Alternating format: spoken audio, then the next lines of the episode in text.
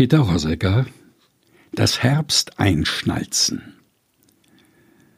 Barthel Mai ist der Sommer vorbei, sagt der Bergländer und vergönnt sich für diesen weisen Spruch einen doppelten Zug aus seiner Pfeife. Am Tage des heiligen Bartholomä feiert er den Anfang des Herbstes. Wie es in der Legende steht, ist er lebendig geschunden worden, der heilige Bartholomä. Darum hat der arme, vielgeplagte und steuerüberladene Bergländer diesen heiligen Schicksalsgenossen zu seinem Lieblingspatron erwählt. Es ist ein guter Mann, der heilige Bartholomä. Die unausstehlich langen Tage zwickt er ein wenig ab und legt das abgezwickte Stück der Nacht zu. Das taugt den Leuten, die sich ihre harten Arbeitsstunden von der Sonne müssen vorschreiben lassen und nicht von der Uhr. Zu Bartholomä sind die Flitterwochen der Sonne mit der Erde zur Neige. Ihre glühende Liebe hat ausgebrannt. Das Verhältnis wird ein kühleres.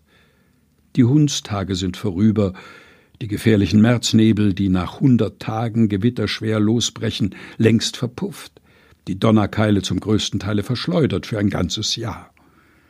Die Luft weht aus dem Hochgebirge, die Blätter der Eschen, Ahorne und Buchen werden falb, und die halblahmen Hummeln machen sich an die verspäteten Herbstblumen und Nesselgesträuche. Den Vögeln ist die Lust zum Singen vergangen, die halten Umschau in alten, hohlen Bäumen. Die Schwalben versammeln sich auf dem Kirchturmdache und kreisen mitsammen noch mehrmals laut zwitschernd über dem Dorfe, und plötzlich sind sie nicht mehr da und die Katze erklimmt umsonst das Dachgesimse und schielt verdrießlich in das leerstehende Nest.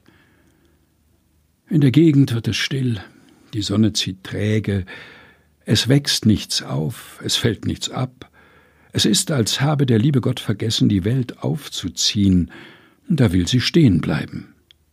Ja, die Zeit spann Herbstfäden und ist beim Rocken eingeschlafen, hat einmal einer gesagt. Es wird aber doch anders. Es naht die kalte, trübe, winterliche Zeit. Darob grämt sich nun die Wiese und das Feld die lange frostige Nacht hindurch, und am Morgen, wenn die Sonne aufgeht, legt keines mehr den funkelnden Diamantenschmuck des Taues an. Grau sind alle Halme und Blätter geworden über Nacht. Auf den Wiesen und Heidegründen liegt der Reif, selbst das höchstgelegene Haferfeld, gestern noch grünlich, von keinem Schnitter beachtet, hat sich über Nacht gebleicht und wartet nun der Sichel und sehnt sich nach der schützenden Scheune, aber das Kornfeld bleibt am ersten Herbsttag vereinsamt. Sichel zu Bartholomä tut dem Mehlsack weh, sagt der Bauer und nimmt sich einen doppelten Zug aus der Pfeife und lässt das Korn auf dem Felde, wie es Gott erschaffen hat, und hält Feiertag mit seinem Gesinde. So ganz Feiertag eigentlich nicht. Ein gut Stück Arbeit ist heute zu verrichten. Den kräftigen Knechten obliegt es, den Herbst einzuschnalzen, den Winter einzuläuten. Es ist eine alte Sitte, besonders in der nordöstlichen Steiermark. Man weiß ihren Ursprung kaum. Haben Sie den Wolken das Rollen und Krachen und Hallen abgelauscht und wollen Sie es zu Ihrer Ehre fortsetzen, in herbstlicher Zeit, da die Donner des Hochsommers verstummt sind? Oder wollen Sie mit den Riesenpeitschen die bösen Geister vertreiben aus den Lüften, damit der Spätsommer von ihrem schädlichen Wirken verschont sei? Heut keines von beiden mehr. In den wenigen Gegenden der Alpen, wo das Schnalzen doch noch im Schwunge ist, geschieht es der Lust und der Unterhaltung und des Halotrias wegen. Das ganze Haus ist auf, und die Alten schmunzeln und die Kinder jubeln, wenn die Schnalzgeißeln aus der Hinterkammer hervorgeholt und zubereitet werden. Die Schnalzgeißel ist eine riesige Peitsche aus Hanfgarn, welche an einem Ende, das an dem kurzen, derben Stiele hängt, fast die Dicke von zwei Zoll hat, sich aber weiter hinaus immer verjüngt und am anderen, ganz dünnen Ende mit einer Seidenfranse ausläuft. Diese Peitsche ist nicht selten mehrere Klafter lang, und damit sie auch die dem Zwecke entsprechende Schwere hat und sich nicht lockern kann, wird sie reichlich mit Harz überzogen. Mancher Bursche lässt das Tabakrauchen bleiben, damit er sich eine Schnalzgeißel kaufen kann. Und wenn der Bauer zur Leihkaufzeit von seinem neuen Knecht zu wissen verlangt, wie schwer dessen Schnalzgeißel ist, so fragt er eigentlich nach nichts anderem als nach dem Kraftmaße seines künftigen Arbeiters.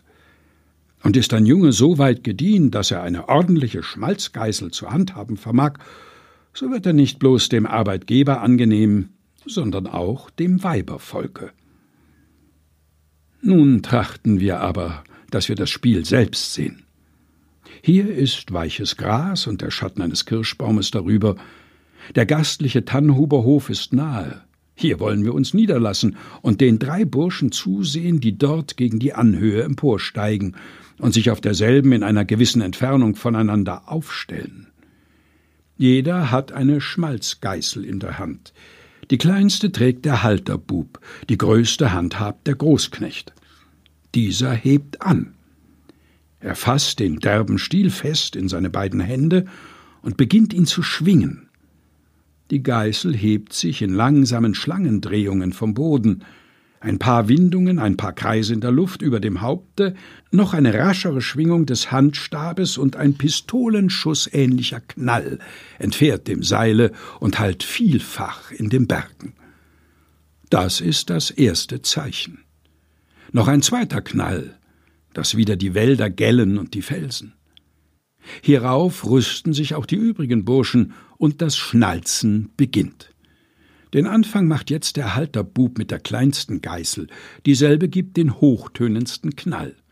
Nun fällt die mittlere ein, und endlich kracht die des Großknechtes dazu.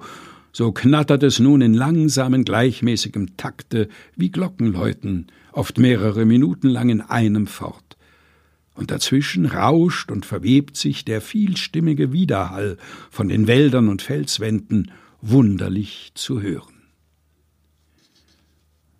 Peter Rosegger Das Herbsteinschnalzen gelesen von Helge Heinold